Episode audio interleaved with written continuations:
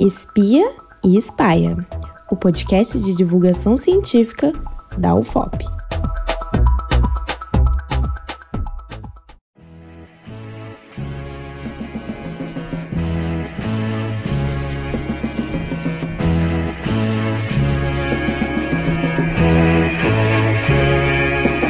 Olá, eu sou Ari Barcelos. E neste episódio especial do Espia e Espaia, recebemos a pesquisadora Vitória Ivo, mestranda em História pela UFOP e pesquisadora do projeto A Ditadura em Minas Gerais, História, Memória e Historiografia. E neste episódio, ela conversa com Leon Kaminski sobre as edições do Festival de Inverno durante as décadas de 1960 e 70 Fique por aqui e conheça o que temos estudado na universidade sobre este assunto.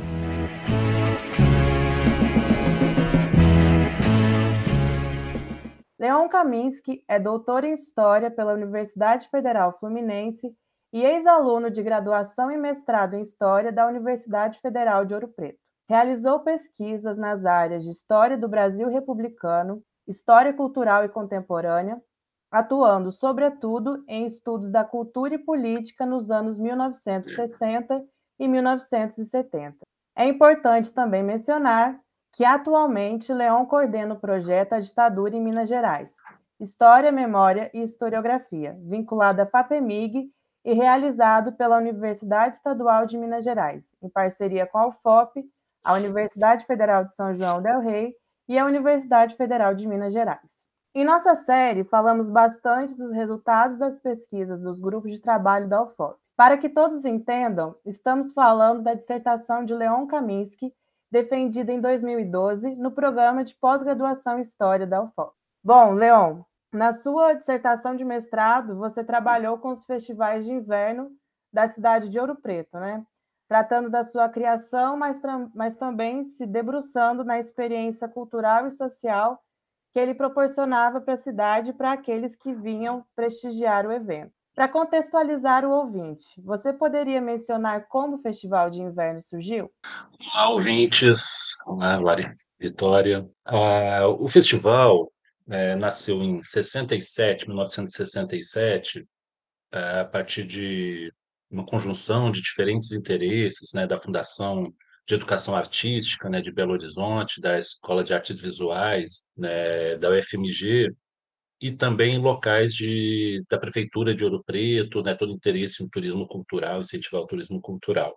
Ah, mas o, a proposta do evento que permeia eram cursos de férias, né, que, das férias de, de julho, as férias de inverno, a partir do modelo europeu, muito dos festivais de música erudita que tinham, que era longos cursos de férias, longos festivais que em torno disso, onde os próprios estudantes, né, os, os alunos, produziam uma obra para o final da uh, apresentada durante no final do, do, do evento. Isso juntou, né, também com outras questões que, que envolviam né, a própria reforma universitária, estava se pensando, né, a implementação das políticas extensionista nas universidades, né, e a UFMG né, foi, foi importante no processo de pensar uma reforma universitária ali, que seria depois de 68. Várias inovações que a UFMG estava discutindo foram né, contempladas né, nessas mudanças. E também né, a gente está num contexto de ditadura militar, e a gente tem pensar né, nas contradições desse processo do, do festival, né, porque ele tem todo um ar, né, uma aura de resistência que na própria memória de alguns professores né, que capitanearam a organização do evento, em 67 eles trazem, né, seria uma forma de, de resistência e de, de afirmação desses professores dentro da universidade.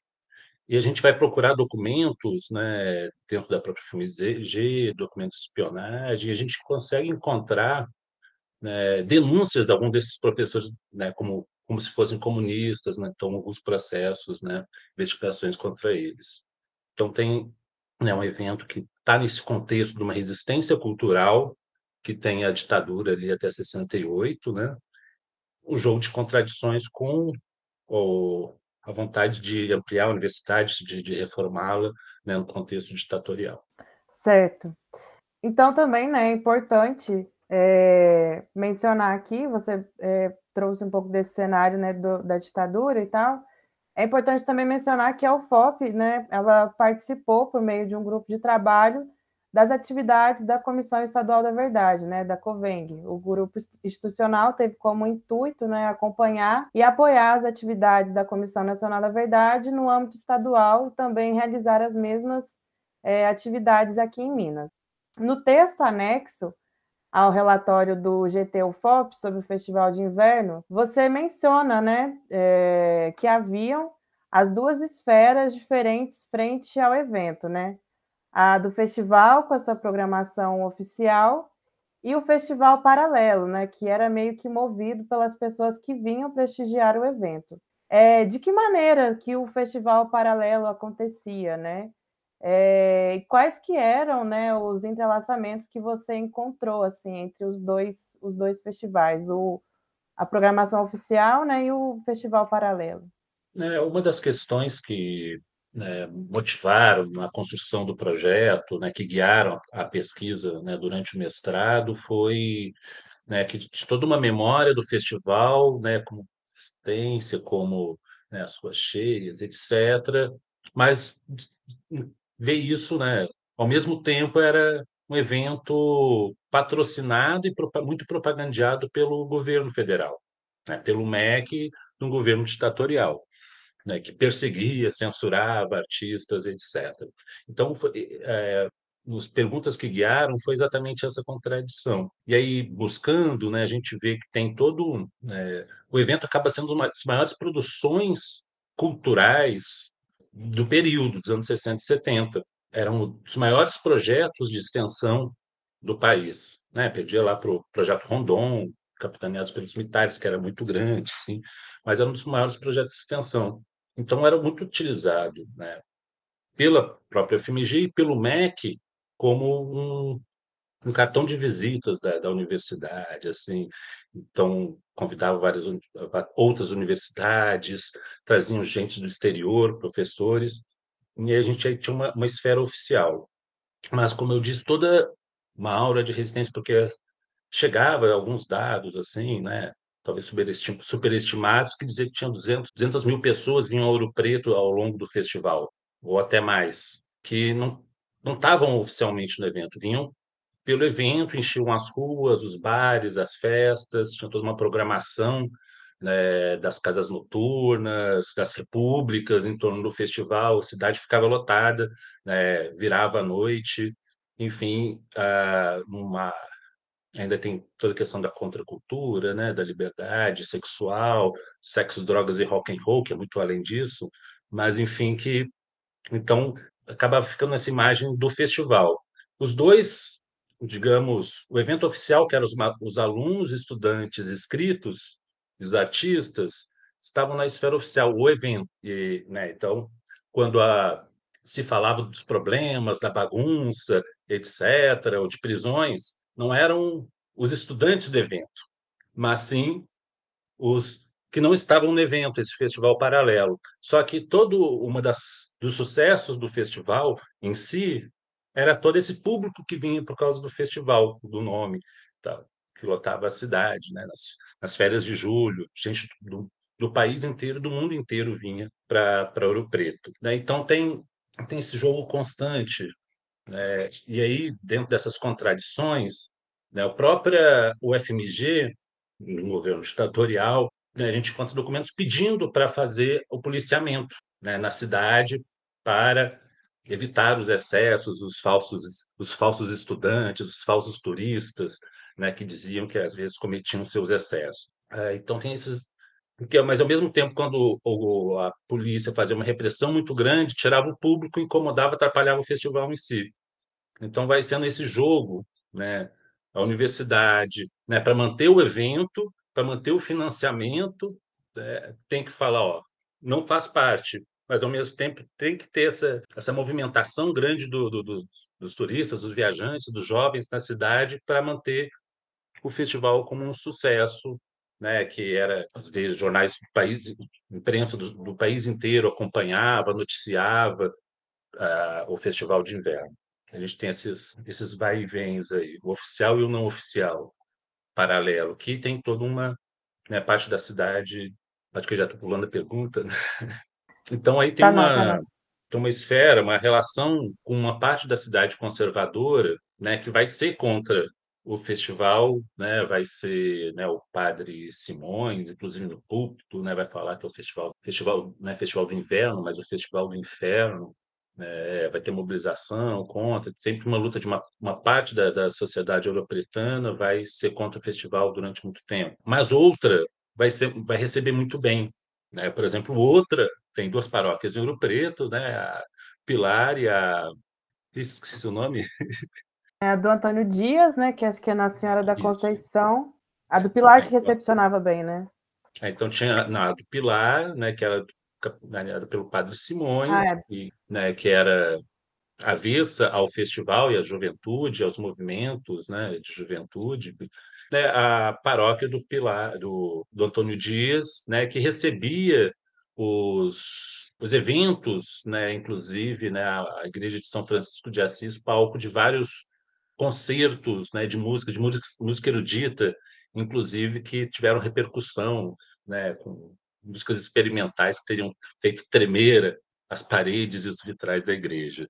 Então tem todas essa, essas esferas, esses jogos, essas contradições em torno do festival, que era um festival organizado por instituições que não eram de Ouro Preto, né, como a Fundação de Educação Artística e a UFMG. Sim, mas a, a escola de Minas e a escola de farmácia, né, elas cooperavam, né, de alguma maneira com o festival. Eu lembro que eu me deparei com alguns documentos no arquivo da escola de farmácia com relação, assim, do público de inscrições, é, dos inscritos, né, do, ao, nos minicursos do, do Festival de Inverno. Eu encontrei também alguns folhetins, assim, da, da programação também. Então, a, a, a FOP, né, que nessa época ela ainda não era o FOP, ela ficava meio que de background, assim, do festival, né?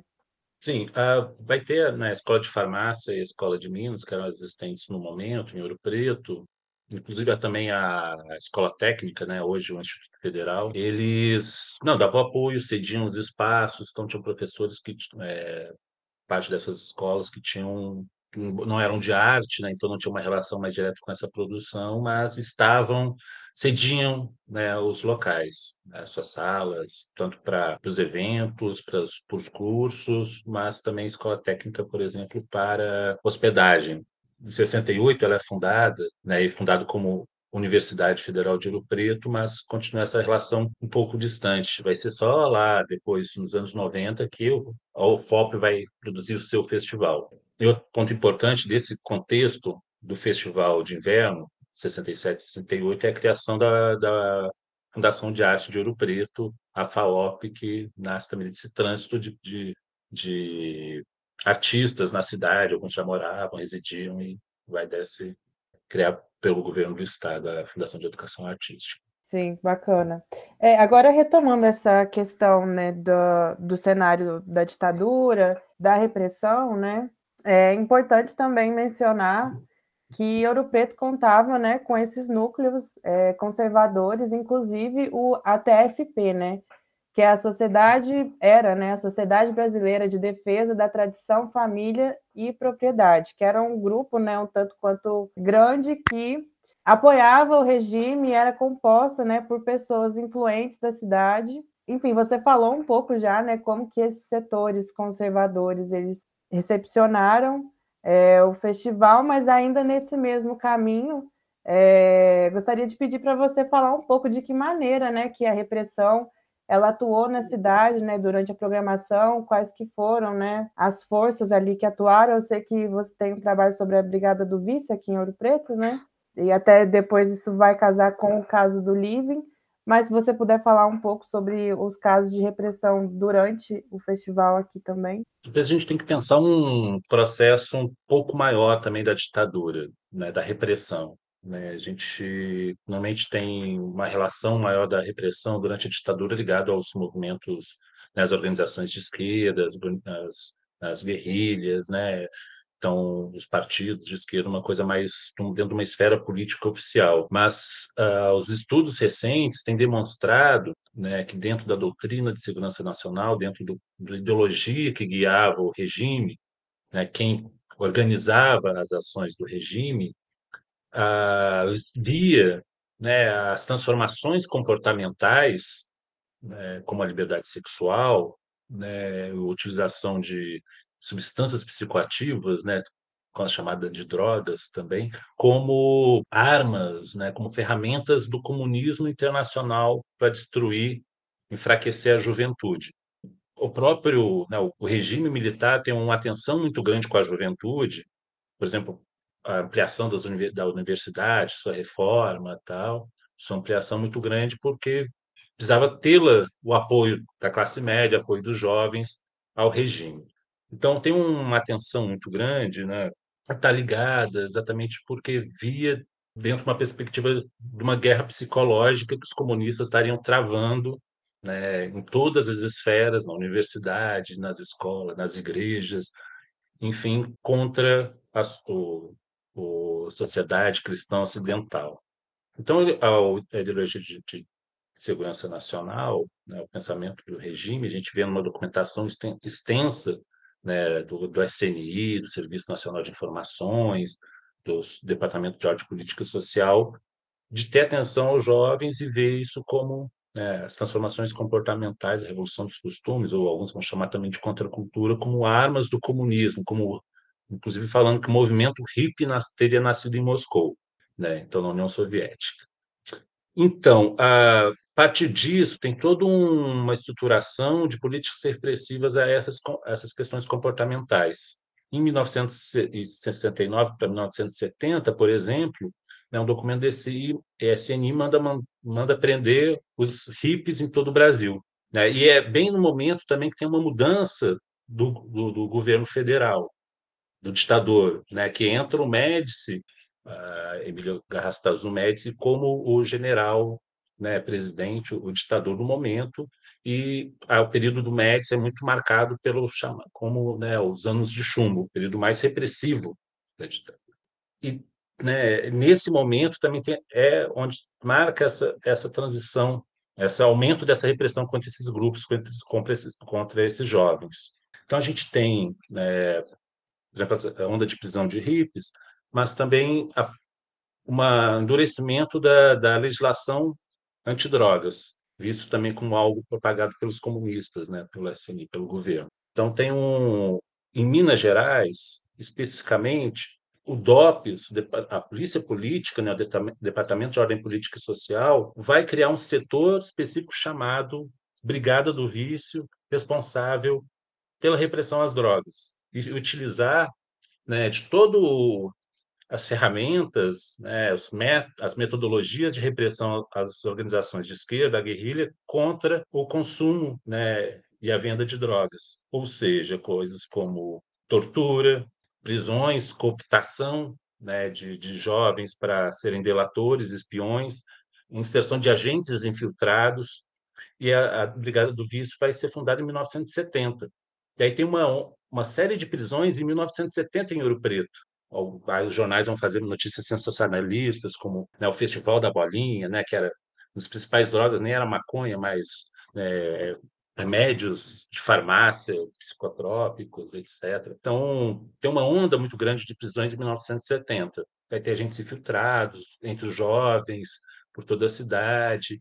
Tem alguns dados que centenas de pessoas teriam sido presas em 1971, 72, por exemplo. Mas as contradições, isso parece um delegado falando num jornal, o número de prisões de vários anos, ó, oh, está diminuindo, teve 500 um ano, agora não lembro os dados exatos, né? 200 no outro, agora só teve 50. Mas a gente vai nos documentos oficiais, né, nos relatórios oficiais, não tem ninguém preso. Então, eles prendiam né, arbitrariamente, deixavam lá e não faziam registro, ou, como uma das falas do delegado, o método tradicional, pegar, levar no, na saída da cidade, olha, não volta, não aparece aqui de novo, senão vai ser pior. Então tem né, toda essa esfera né, da policiamento ali constante, uma das memórias recorrentes né, também de quem vivia muitos festivais era que o início do festival começava com a chegada né, dos carros da polícia na Praça Tiradentes. Ficava ali o festival inteiro, camburão e tal. Aí tá ali. Assim, isso que você trouxe agora vai casar com o nosso próximo bloco, né?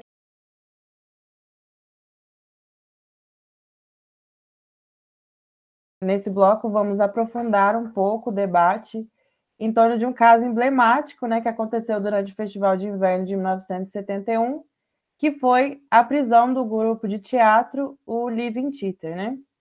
Mas antes disso, né, em termos gerais, assim, você trouxe um pouco essa contextualização, né, da cultura, da contracultura, mas como que um termo, né, ele se diferencia assim do outro? Como que a cultura ela se caracteriza frente à contracultura? Você pode trazer isso para a gente brevemente, só para contextualizar?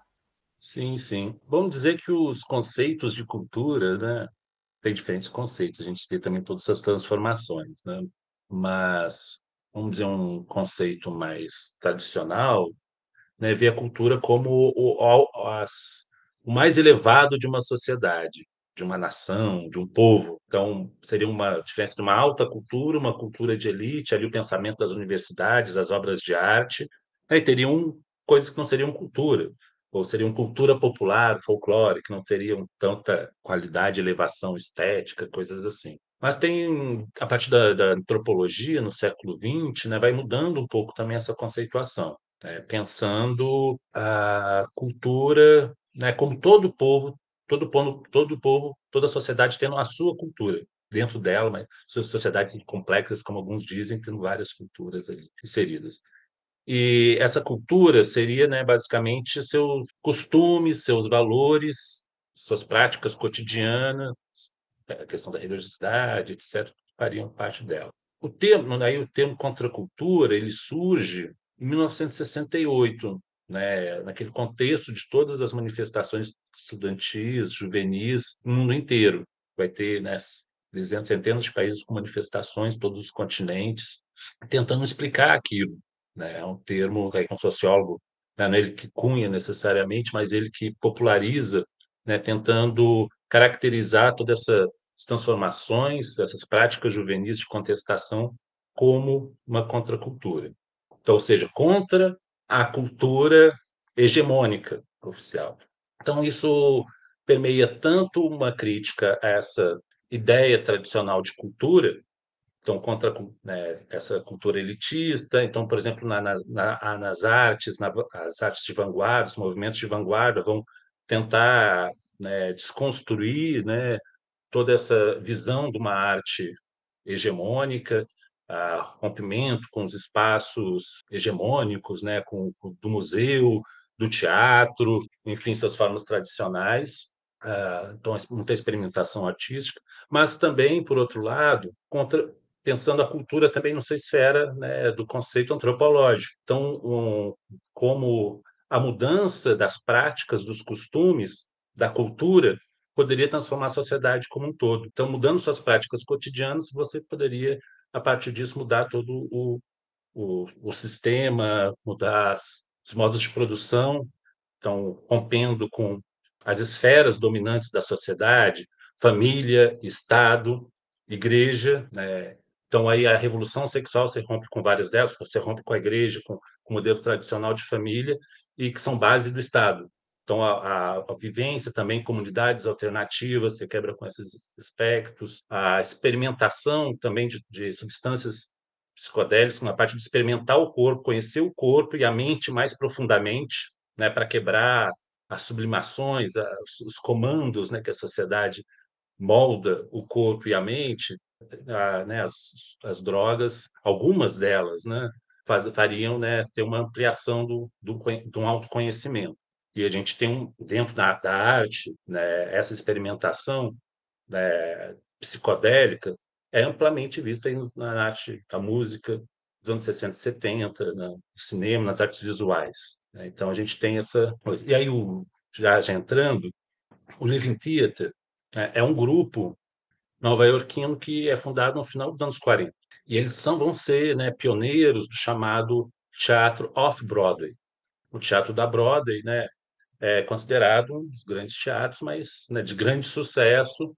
No, na sua, tem um, uma estética ligada ao musical, à música tal. E eles vão começar a criar ali né, em Nova York um, um teatro que fuja desses espaços, espaços alternativos, etc., também com uma arte, um teatro mais experimental. E o Living Theater, né, ele é um grupo também que é anarquista, pacifista, que luta por uma revolução pacífica, uma revolução anarquista pacífica. Né? E vão fazer né, vários espetáculos com críticas aos Estados Unidos, ao regime, ao, ao exército, em plena Guerra Fria, né, contra a bomba atômica. Eles vão ser, o seu espaço vai ser sede, né, de organização de manifestações contra a corrida armamentista, enfim. E aí tem um espetáculo que eles fazem, né, que mostra a partir de relatos de um ex-marinho, né, um ex-soldado norte-americano, de prisões e de tortura dentro das prisões do, do, do exército, né, não necessariamente exército, mas dos militares americanos. E aquilo vai ter uma grande repercussão negativa em torno do governo, vai começar a persegui-los, vão ser presos e eles acabam indo por exílio em 64. 1964, que vai ser que eles vão para a Europa e vão se tornar um grupo nômade, assim, um lugar fixo. E é, é, eles tornam né, uma grande referência desse teatro contracultural, esse teatro anarquista, né, anarquista, né, cultural, experimental, de vanguarda.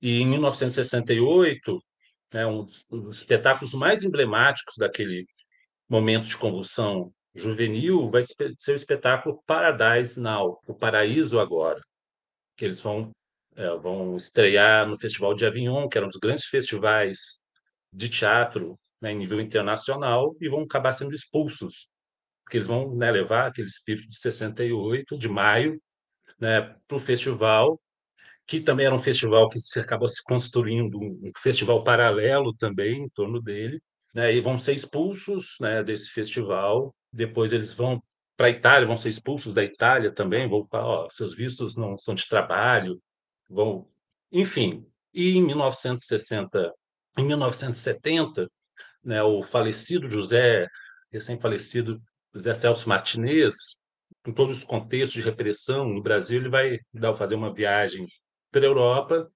na, e na França e Paris vai conhecer o pessoal do Living Theater, né, que é capitaneado pelo Julian Beck era, né, e pela Judith Malina, que era o, o casal né, que líder do, do grupo. E vão convidar, vai convidar eles para o Brasil. Ó, oh, a gente está passando por repressão, não quer juntar aí né, a luta. E eles acabam topando né, o Living Theater. Né, ele ele se separa em vários grupos, né? E o principal acaba vindo para o Brasil, para São Paulo, fazer um trabalho em conjunto com um teatro grupo oficina, né, do Zé Celso Martinez, e com outro grupo que também estava fugindo da repressão na Argentina, que era o grupo Los Lobos, o grupo Lobo. Né? Começa a fazer um trabalho em conjunto, mas não dá certo. Eles não se entendem, se desentendem, né? e no meio disso eles acabam vindo para Ouro Preto, porque já estava, né, em 1970, toda a fama todo do Festival de Inverno. E o espetáculo que o Living Theater estava propondo seria um, uma experimentação revolucionária. Seria um evento que duraria vários e vários dias em vários espaços abertos da cidade, ruas, praças, esquinas, escolas. E eles, ó, Ouro Preto é um lugar ideal para fazer ele, né, por causa de toda essa movimentação, esse clima, esse né, festival paralelo. Eles vêm para Ouro Preto no começo de 1970, né, vivendo na cidade, pesquisando, conhecendo, convivendo, ministrando oficinas na cidade, com vários espaços, em escola, na prisão, em clubes. Leon, é, só te interrompendo é, para saber uma informação aqui que acho que pode ser importante também para quem está ouvindo.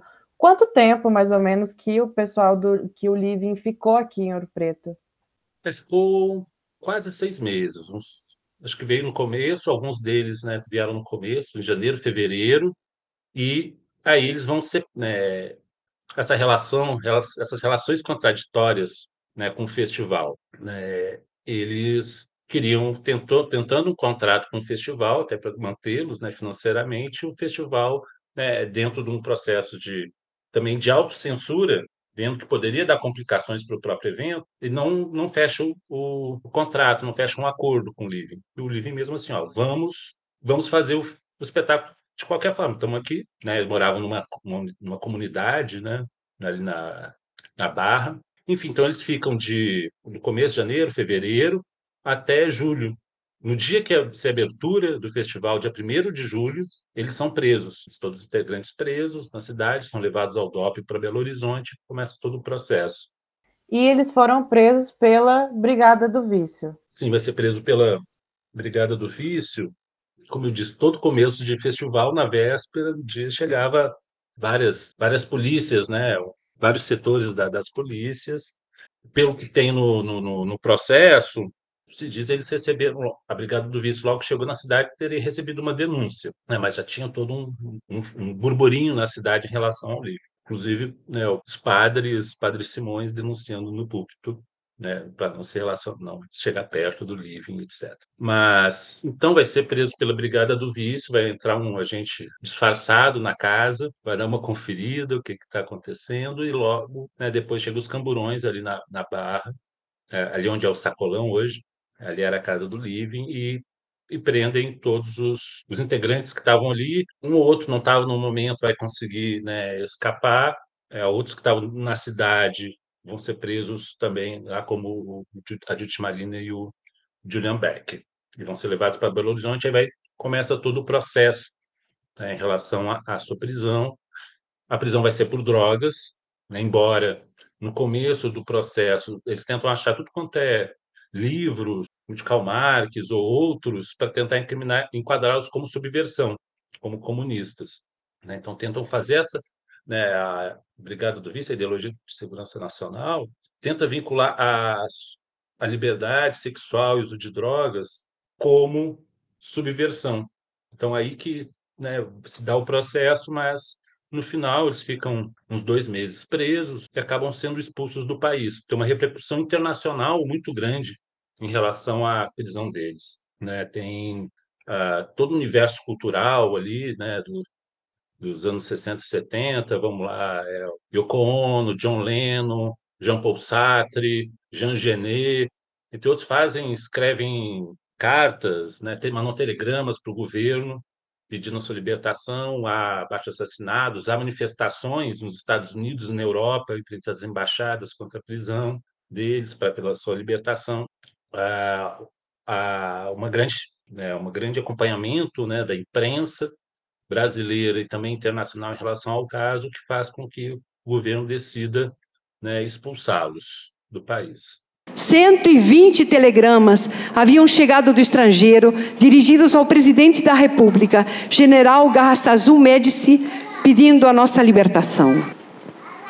Telegrama da Itália garante que nós estamos trabalhando pela paz e pelo amor, afirma Julian Beck.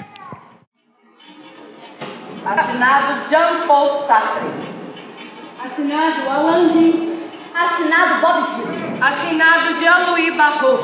Assinado Pier Paolo Pasolini. Assinado Mick Jagger. Assinado Arthur Miller. Assinado John Lennon. Assinado Michel Foucault. Assinado Jane Fonda. Assinado Samuel Beck. Assinado Bernardo Bertolucci. Assinado Samuel Beck. Assinado Jean-Luc Godard. Assinado Jean Genet. Sim. É, eu me lembro, é, se eu não me engano, acho que eu li na sua dissertação, o Julian Beck, né, ele faz um, um diário, né, um mini diário, enquanto ele enquanto ele está preso no DOPS. E nesse diário ele também relata, ele não, ele não chegou a sofrer tortura, né, mas os integrantes brasileiros e os integrantes, é, outros integrantes latinos chegaram a passar por sessão de tortura. Não foi algo assim? Sim, né? Então tem, é bem interessante né, observar também a, até não está na tese, são trabalhos mais recentes, né? Ah, como a imprensa e o próprio DOPS lidou com, com a prisão. Então, primeiro primeiro momento, né, eles viram o Living Theater como é, só um bando de, de cabeludo, de hippie, etc., né, de maconheiro. Então, tem uma a primeira repercussão assim é, né, é negativa e aí, quando começa a chegar, uma, aparecer né, toda uma imprensa nacional internacional interessada, e começam a descobrir né, quem que é o Living Theater, o seu, o seu papel importante internacionalmente na área teatral. Então, o próprio DOPS começa a agir de uma forma diferente, permitindo, né, para mostrar que é bonzinho, para aparecer como bonzinho, permitindo a imprensa, né, acompanhar né, alguns integrantes, os líderes, continuam no DOPS, né, de Ultimalino Julian Beck, continuam no DOPS, e os demais né, vão para presídio masculino, presídio feminino, e tem uma. Aí tem essa, essa esfera, né, da, por exemplo, os, os integrantes brasileiros né, e os latino-americanos vão sofrer algumas violências, né, uma tortura, até que não tão pesada, mas é tortura é física e psicológica. E o Julian Beck, né, tanto o Julian Beck quanto a Judith Malina são, eram faziam muitas anotações, diários, etc. O Julian Beck vai né, citar o, isso depois no texto posterior de 72, né, a sua vivência, o Dawkins falando, ó, ele, ó, eu passo, ele tinha uma certa liberdade de se locomover ali dentro, né, para mas ele via as torturas, escutava, tal, ele vai falar isso depois no seu texto posterior. A Malina, aí outras contradições do momento, né, coisas interessantes, tinha um diário e, em plena 1971, no auge né, da, da, da violência do regime, ela vai o Estado de Minas, o jornal Estado de Minas vai publicar os diários dela na prisão, em edições, tipo, durante umas três, quatro semanas, partes do diário. E aí, como era, uma, era um diário feito para o público, né, não, poder, não podia dizer todas as violências que estavam acontecendo ali. Então, é um jogo performático também. O Living Theater, né, eles utilizam essa, esse acompanhamento da imprensa de uma forma de virar o jogo. Então, de buscando mostrar, ó, somos humanos, somos pessoas comuns como todos. Então, vai ter uma, a, por exemplo, a, quando a, a avó, né, da a avó não, a mãe do Julian Beck vem buscar a neta, a Isha, que é filha do casal a, a imprensa né, repercute o encontro com fotos, ela coloca no diário, né, também tem publicações falando, quando elas têm a notícia do nascimento de um neto deles, eles contando na prisão, ó, oh, nasceu neto, eles não podiam se tocar, não podiam dar um abraço, ficaram cantando um cada um na cela, distante um do outro. Então, uma, um processo de humanização de jogo performático para, de certa forma, expor a ditadura, mas não diretamente. Só depois, quando todos estão livres, né, todos não estão, não estão mais presos, estão fora do Brasil, que vai ter um processo de, de denúncia mais firme né, do, da tortura, da prisão né, internacionalmente. Inclusive, eles inserem a cena do, da tortura do pau de arara no espetáculo nos anos 70, logo depois que eles, que eles saem do, do Brasil. Veja um trecho de depoimento de Judith Malina, que escreveu um diário enquanto estava presa, sobre o processo sofrido pelo Living Tita em Ouro Preto, em leitura dramática feita pela TV UFOP. DOPS, Belo Horizonte. Hoje, nossos rapazes ensinaram uma peça, Sonhos dos Prisioneiros, na colônia penal de Ribeirão das Neves. Eles me enviaram uma foto em que aparecem sorridentes e saudáveis em suas roupas de detentos. Faz exatamente um ano desde o dia em que, cheios de esperança, chegamos ao Brasil. Preparo-me para a audiência. Ao entrar no fórum de Ouro Preto, caminhamos no meio de rostos familiares. Todo mundo estava lá. Sérgio Mamberti, Vivian Mar, Ruth Escobar, Ilion, Elizabeth Bishop, Paulo Augusto. Sérgio trouxe lanches para nós. Frutas, queijo, pãezinhos, refrigerantes. Somos levados para uma saleta que nem a imprensa tem acesso. Apenas um fotógrafo do Globo. Eu recusei-me a posar para uma foto com uma garrafa de Fanta. A saleta tinha uma sacada que dá para a rua. Rostos conhecidos sorriam entre os soldados da polícia militar. Lá estão os negociantes, as crianças, os professores, o povo, os estudantes de Ouro Preto. Gritos, exclamações, aplausos. Os pobres que de noite vinham jantar à nossa mesa nos olham com silencioso amor, com medo de gritar. O medo dos pobres. Nunca tínhamos estado tão íntimos do povo de Ouro Preto.